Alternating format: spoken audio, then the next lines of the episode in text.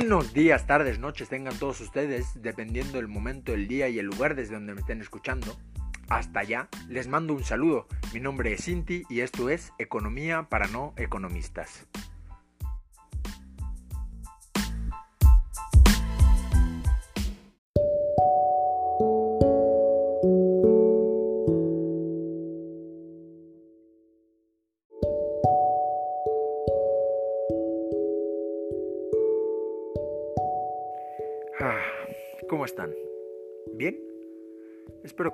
Bien, que estén bien, que estén relajados. Hoy yo estoy bastante en calma con esta musiquita tranquilita, calmadita, pim pam pum. Eh, una semana más. Que estén disfrutando de su sábado. Eh, hoy, como lo prometí, es eh, la parte 2 del, del episodio anterior que si no lo han escuchado y están escuchando este episodio, les recomiendo que se, que se pasen primero por el, por el episodio anterior, la parte 1, y esta vendría a ser la parte 2 en el capítulo 3 de Con peras y manzanas, de producción, distribución e intercambio. Entonces, pues como ya les dije, el, el sábado pasado vimos a profundidad el tema más que nada del intercambio y cómo es que se relaciona con los precios de diferentes tipos de precios y, demás, ¿no? Entonces, ah, bueno, paréntesis aquí como paréntesis obligado de todos los, los, episodios, eh, las cosas dichas en este, en este podcast, en este episodio, vienen eh, en el capítulo 3, de, eh, en el capítulo 4 más bien, de el libro Economía para no economistas de Antonio Antonio Noriega, si no me equivoco. Sí, de Fernando Antonio Noriega. Entonces cualquier cosa dicha en este libro, eh, pues es, le pertenece a el autor como tal.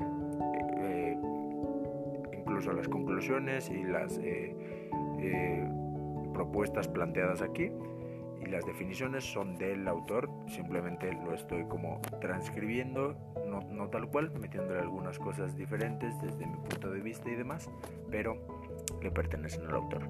Dicho esto, pues vamos de lleno a lo que vamos a hablar hoy. Hoy vamos a hablar de, o vamos a empezar hablando, porque vamos a hablar de muchas cosas, vamos a empezar hablando de producción.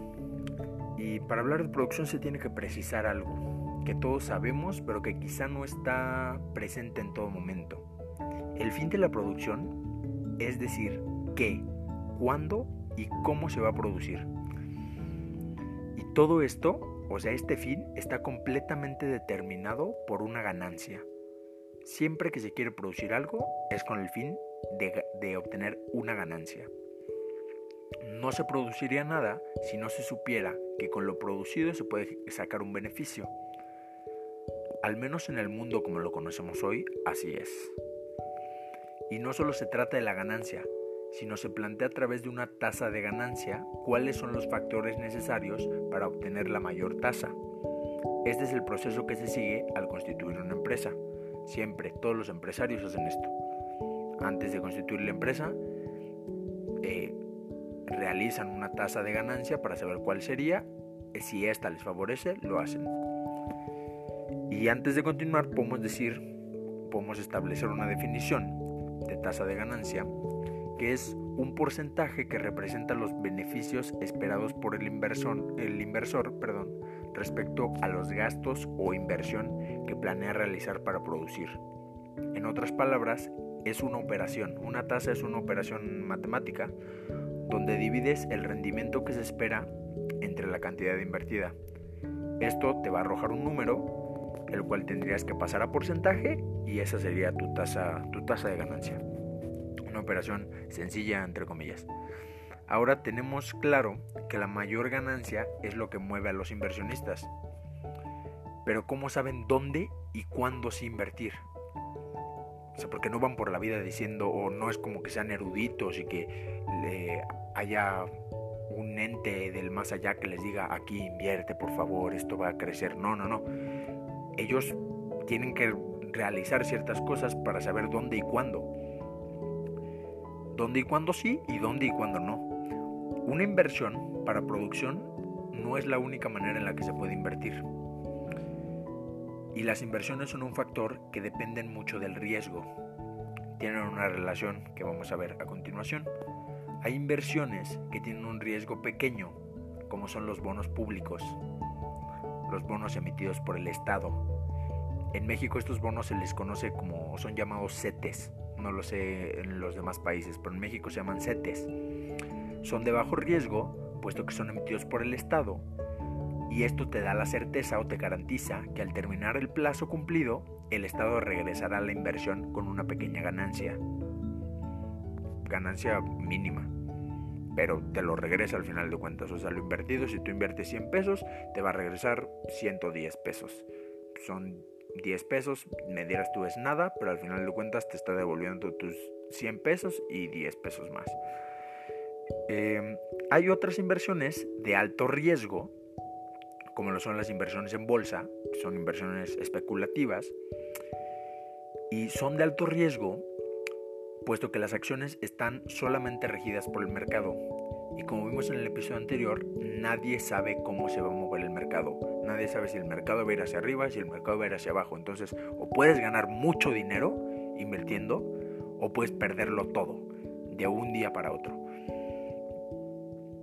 Entonces, este riesgo tiene ciertas ventajas y desventajas. O sea, esto de inversiones, cuando hablamos de inversiones hablamos de riesgo de qué tanto me quiero arriesgar y depende de qué tanto me arriesgue, depende de eso mi ganancia o lo que puedo o el beneficio que puedo obtener. Y entonces es, aquí eh, explico o quiero explicar la relación eh, riesgo-beneficio. Mientras un riesgo pequeño tienes la seguridad de recuperar tu inversión, la ganancia es baja. Y al contrario, con el riesgo alto, las ganancias tienden a ser altas. Entonces, establecida esta relación riesgo-rendimiento, podemos decir que para saber dónde y cuándo invertir, los inversionistas toman como base las diferentes tasas, tanto la que les ofrecen los bonos, la que les ofrece la, producción y la que les ofrece la bolsa. Las analizan y la que ofrezca mejor relación riesgo-rendimiento es por la que se inclinan normalmente, la que les convenga más.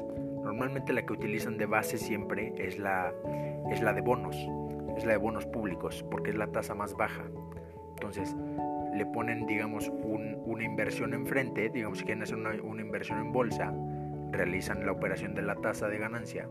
Y si, y si esta tasa de ganancia es mayor a la de los bonos, que es la más baja, entonces les conviene. Pero si al hacer la, la, tasa, la, la operación de la tasa, le sale más baja que la de los bonos, dicen no me conviene.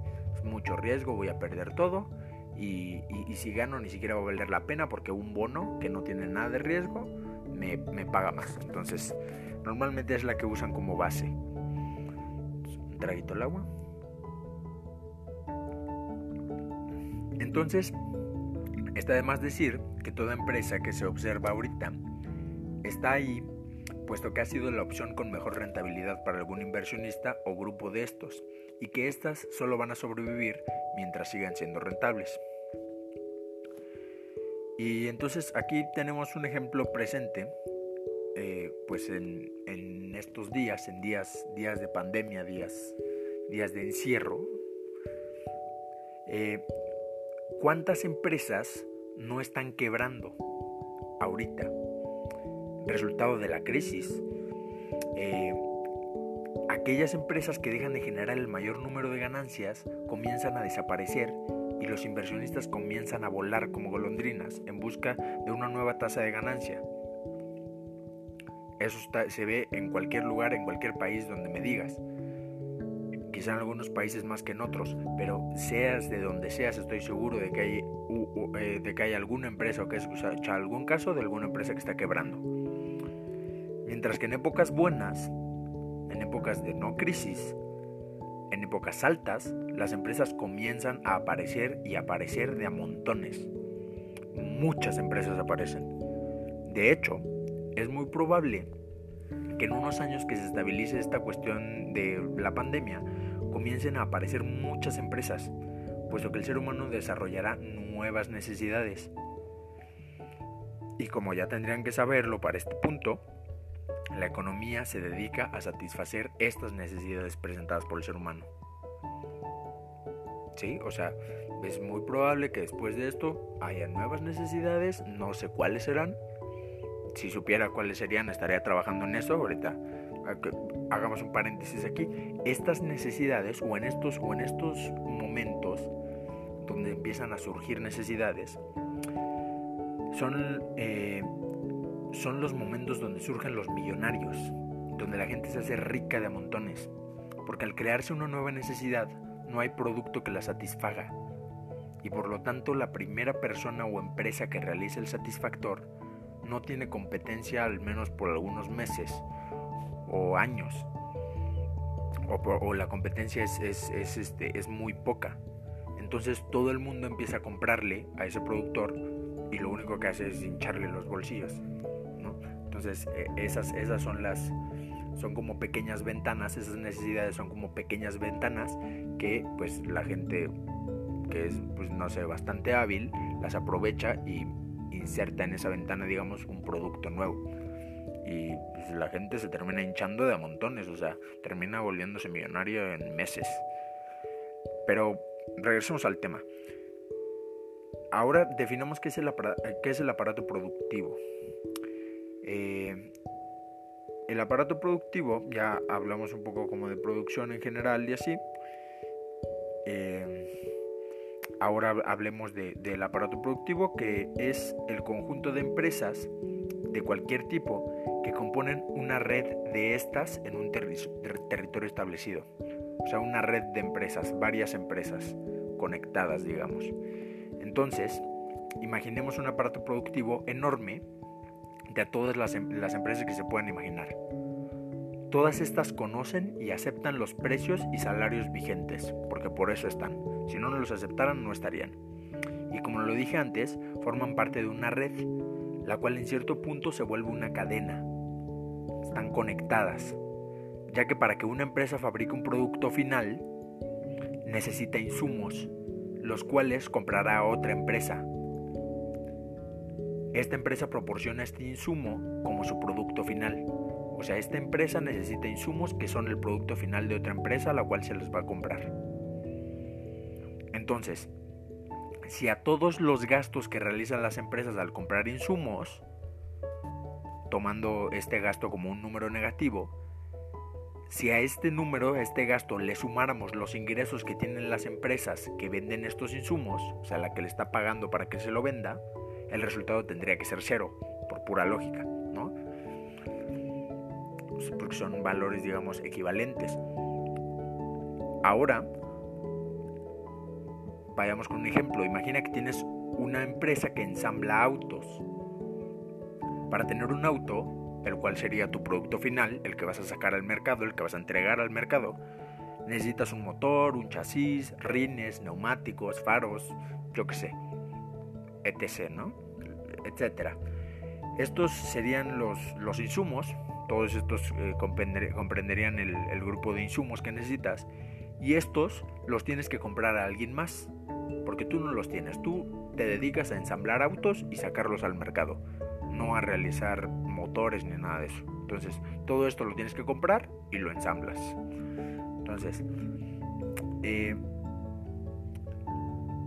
al sacar tu auto al mercado, ya ensamblado, el valor de este o su precio es toda la inversión que realizaste en insumos, todo lo que te costaron estos insumos y un poco más. O sea, el precio al que lo vas a sacar al mercado está comprendido por la inversión y aparte un extra, un poco más, un poco más de precio, un poco más de dinero que tendrán que pagar por el auto a ese, a ese extra, a ese poco más, se le considera la ganancia, entre comillas. La ganancia entre comillas. ¿Y, por qué entre comillas? Porque el valor de tu producto menos tu inversión en insumos, o sea, ese, e, e, ese eh, dinero extra que le estás poniendo al precio, es igual a la suma de salarios, beneficios e impuestos menos subsidios. Es decir, que esa ganancia, entre comillas, se reparte aún en salarios para tus trabajadores, en beneficios para tus inversionistas e impuestos libres de subsidios para el gobierno. No es como que esa ganancia vaya para tu bolsillo luego, luego, sino aparte de que ya cubriste los gastos ocupados en insumos, necesitas aún pagar beneficios, salarios e impuestos. A la suma de estas tres cosas se le conoce como valor agregado, como el valor agregado de un producto. Cuando alguien, cuando escuchas a alguien decir eh, en el ámbito económico que tiene un alto valor agregado, es que eh, ese margen entre eh, esa ganancia, eso que le está sacando por encima de lo que gastó en insumos, es alto. Eh, a su vez, entonces, bueno, aquí podemos eh, ver lo que es valor agregado. Podemos definir, podemos tomar esto como la definición, o podemos tomar este ejemplo como la definición de valor agregado. Pero a su vez, este producto con inversión de insumos descontada, o sea, esta diferencia, este extra, se le llama Producto Interno Bruto o PIB y es la suma de valor de los productos sin insumos. Se habla de productos sin insumos. La suma de valor de, los productos sin insumos ofertados por todas las empresas de una región en un momento determinado.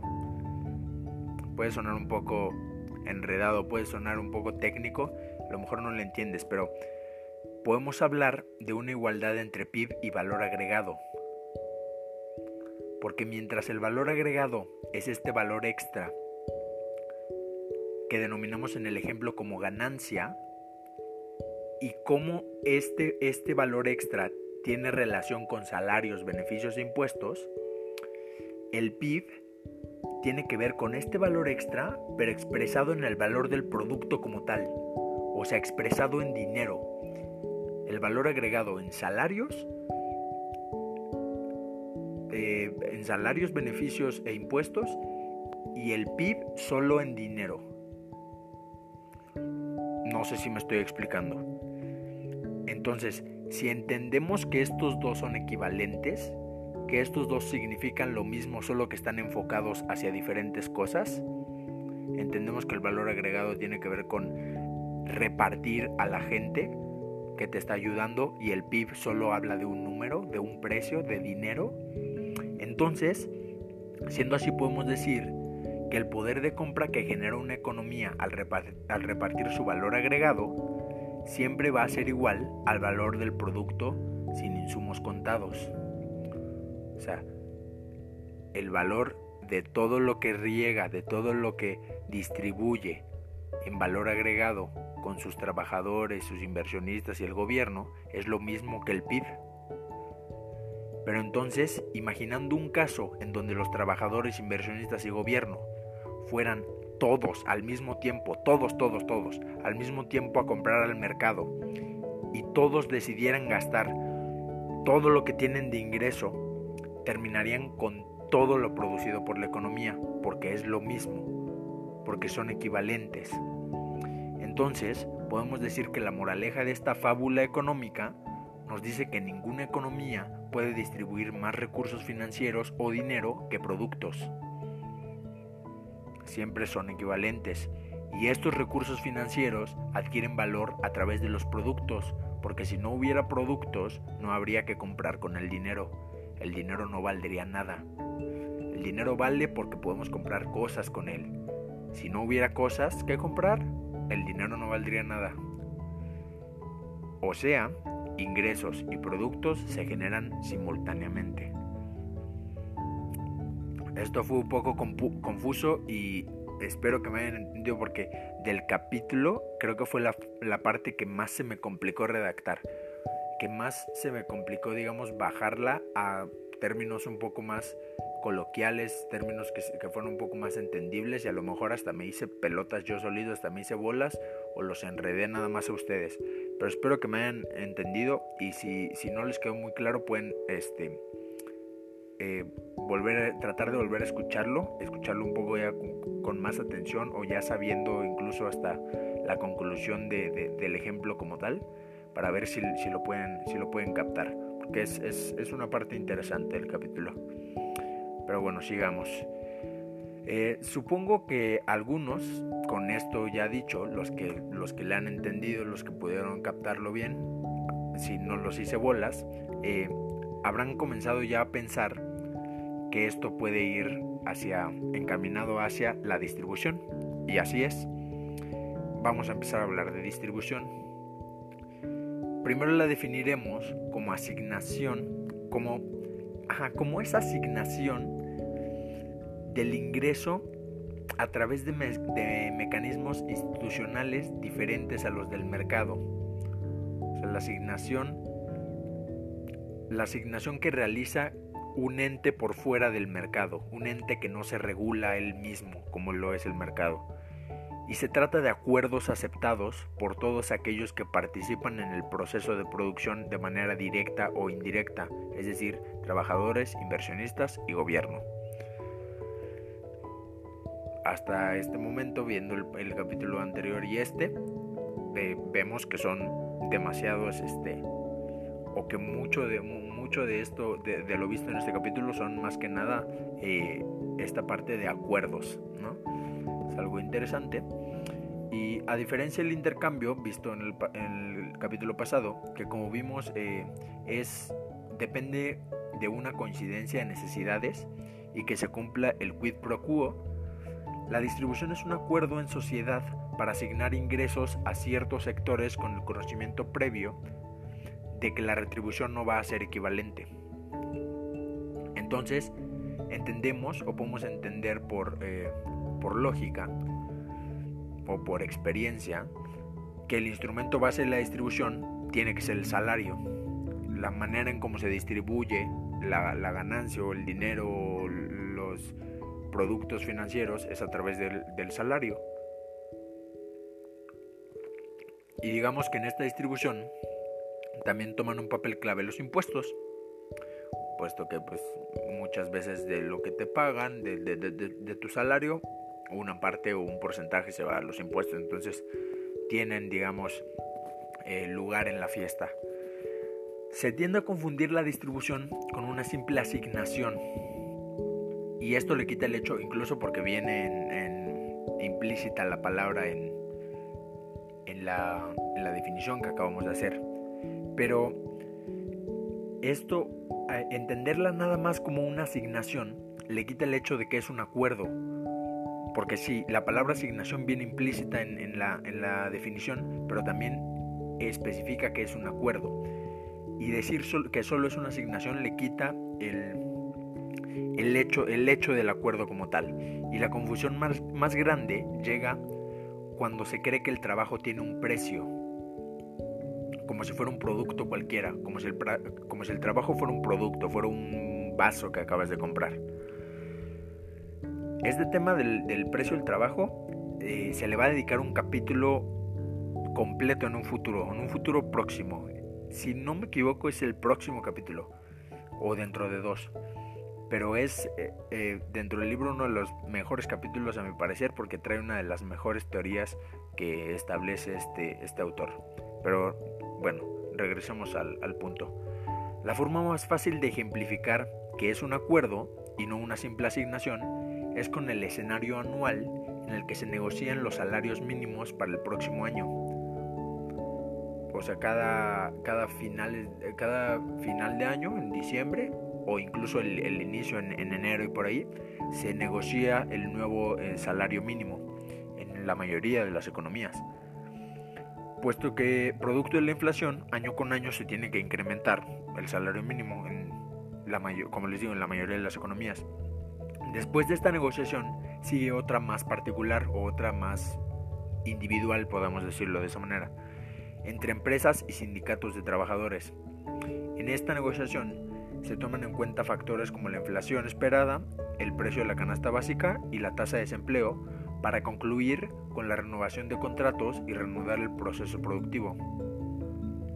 Pero si por alguna razón esta negociación se ve interrumpida o no se llega a un acuerdo conveniente, se acuden a las huelgas, los procesos productivos se detienen y la cohesión social se ve amenazada.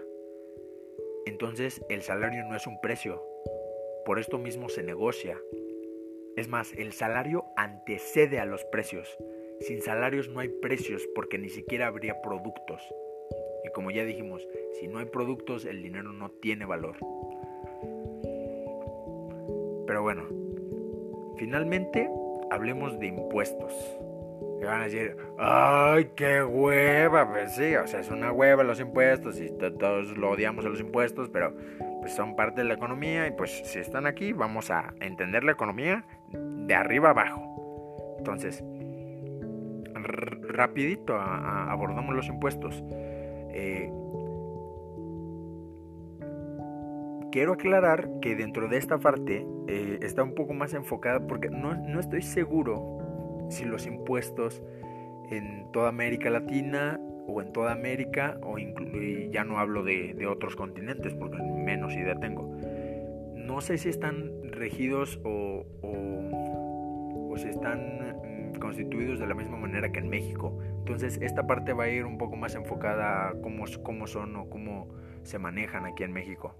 No lo sé, entonces eh, tendrían ustedes que identificar si ciertos planteamientos de los que se van a, plantear ahorita son iguales en su país o si hay algo como diferente, pero daré, digamos, la idea en general. Empecemos diciendo que existen dos tipos de impuestos. Los directos, que son aquellos eh, descuentos que, se, que realiza el gobierno sobre tu salario, sobre el salario como tal, en México se le llama impuesto sobre la renta o ISR por las siglas en español. Y es cierto porcentaje que va por ahí del... Um, para, para las empresas es el 35% y para las personas no sé, creo que va como del como del 15 al 30 dependiendo de cuánto ganes, de cuánto percibas. Pero bueno, por el otro lado están los indirectos, lo, anterior son, son datos no oficiales, no, no, tengo, no tengo el dato oficial tal cual, estoy simplemente como según lo que recuerdo de mis clases y así, pero no, no estoy seguro. Entonces no me hagan caso. Pero bueno, por el otro lado están los indirectos, que son aquellos que se cobran a cualquier persona al momento de realizar una transacción de compra y venta. O sea, los que pagas, como se dice en mi país, voluntariamente a huevo al comprar o vender algo. Los que pagas a fuerza ni te preguntan ni nada. Y bueno, no es noticia que los impuestos son la manera en la que el gobierno obtiene los recursos para con esto poner en marcha sus proyectos, ¿no? Y en la forma de cobrar eh, impuestos directos existe un régimen progresivo que quiere decir que entre más ganes, ajá, que entre más ganes, el porcentaje que se descuenta es mayor. Beneficia al, es este régimen que beneficia a la persona que gana menos descontándole un poco menos. Y beneficia entre comillas, ¿no? Porque pues al final de cuentas si ganas menos, pues un porcentaje, si ganas poco más bien, un porcentaje pequeño o grande, pues al final de cuentas te afecta, te afecta mucho.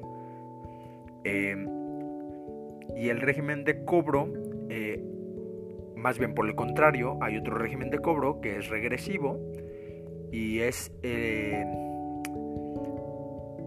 es, el, es en el cual los que ganan menos aportan un porcentaje mayor. O sea, aquí sí ya se pasaron de lanza. O sea, un régimen eh, regresivo. En el anterior dijimos pues que a, a, los que ganan menos, pues eh, sea un porcentaje menor o mayor, pues aún así le afecta. Pero aquí se pasaron de lanza. O sea, dijeron, ganas menos, me pagas más. Chingue su madre. Entonces, un poco, o sea, pasaditos mis carnales regresivos. Pero bueno, en el caso de los indirectos, se supone que estos no discriminan, ¿no? Que, que pues, eh, agarran a todos por igual, que agarran a todos parejo, no, no hay régimen este, progresivo ni regresivo. Se les cobra por igual a todos se le cobra eh, igual al que gana mucho y al que gana poco. Pero vamos a, otra situación. Imagina que hay dos personas, eh, una que gana mil pesos y otra diez mil. Ambas tienen que comprar un producto necesario para ambas, no sé, algo, algo que necesitan, comida, por ejemplo. Cuesta 200 pesos. La tasa de interés indirecto es de 15%, es decir, terminarán pagando 230 ya con impuestos y todo. Al momento de comprarla, la primera persona habría entregado el 3% de su ingreso en impuestos, mientras que la segunda solo el 0.3%. Entonces, pues, o sea, es los los impuestos, digamos que en papel, tratan de no ser malos, a menos que seas un regresivo horrible, ¿no? Porque que, estamos pasando de lanza, ¿no? Pero digamos que en papel, todo bien, intento no ser malo y no sé qué, pero te pones a analizar las cosas y pues digamos que no estamos leyendo las letras chiquitas, ¿no? Pero pues podemos hablar de que fungen sin querer queriendo como un régimen regresivo, ¿no? O sea, al final de cuentas la persona que gana menos pues en, esos, en esos eh, eh, porcentajes de, impuestos indirectos terminan dejando una gran parte de su, de su ingreso. Pero bueno, esto es prácticamente todo lo que tenía que hablar en este, en este episodio y prácticamente con esto estamos cerrando la cuestión de producción, distribución e intercambio centrándonos en la primera parte más que nada en el intercambio y sobre todo en entender esta cuestión de los precios y cómo tienen que ver los precios relativos dentro de la economía y el, precio de el costo de oportunidad.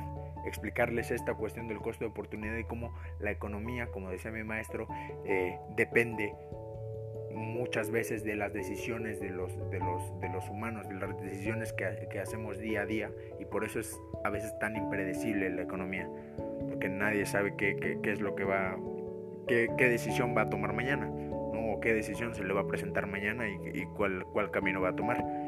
Y este más que nada, un poco más resumido, quedó un episodio creo que un poco más corto, eh, un poco, o sea, sí un poco gordo, pero solo sobre el la parte que les dije que me costó un poco redactar, la parte del valor agregado y del PIB, que repito que vuelvo a...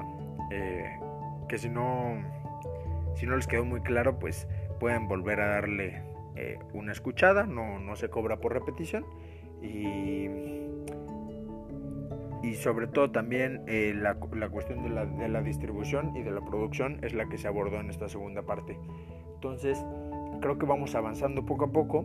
Les digo, el próximo capítulo o dentro de dos viene una parte que me, me, me hace mucha ilusión, me apasiona mucho de, de, este libro, donde viene, se va a abordar una teoría eh, que se llama la teoría de la inexistencia del mercado de trabajo, que es teoría eh, pues desarrollada por este, por este autor, o sea, no la retomó de alguien más, sino por lo que entiendo es una teoría que, que realizó él y que es bastante interesante y que creo que les puede interesar bastante.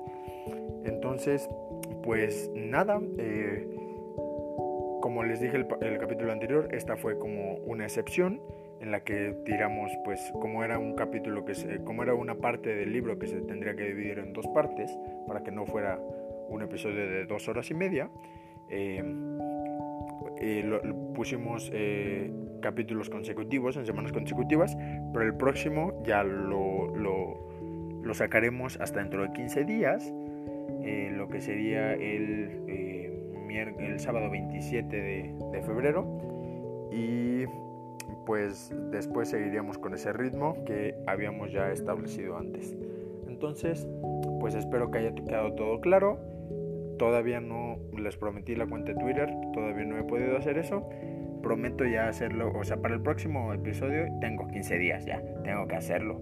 Entonces, para el próximo episodio ya va a estar. Para cualquier duda de que, oye, no le entendía tal cosa, eh, puedes explicar algo, oye, eh, incluso para que me propongan temas, si quieren hablar de alguna cosa.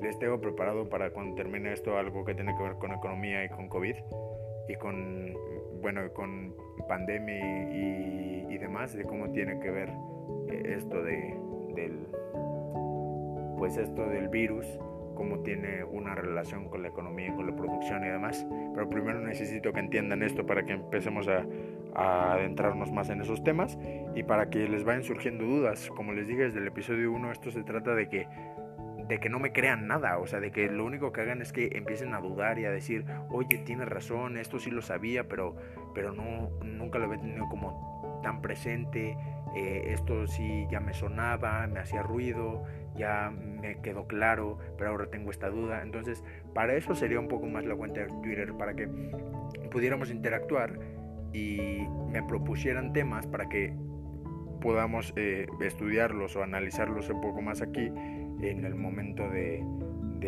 pues de hacer el, el, podcast como tal. Pero bueno, espero que les haya gustado. Si no han escuchado los otros episodios, les recomiendo que, que vayan a hacerlo. Son dos antes de este apenas. Entonces, episodios bastante buenos. Y pues nos estaremos viendo dentro de 15 días. Y pues espero que su sábado vaya de lo mejor. Buenos días, tardes, noches, desde donde sea que me estén escuchando. Bye bye.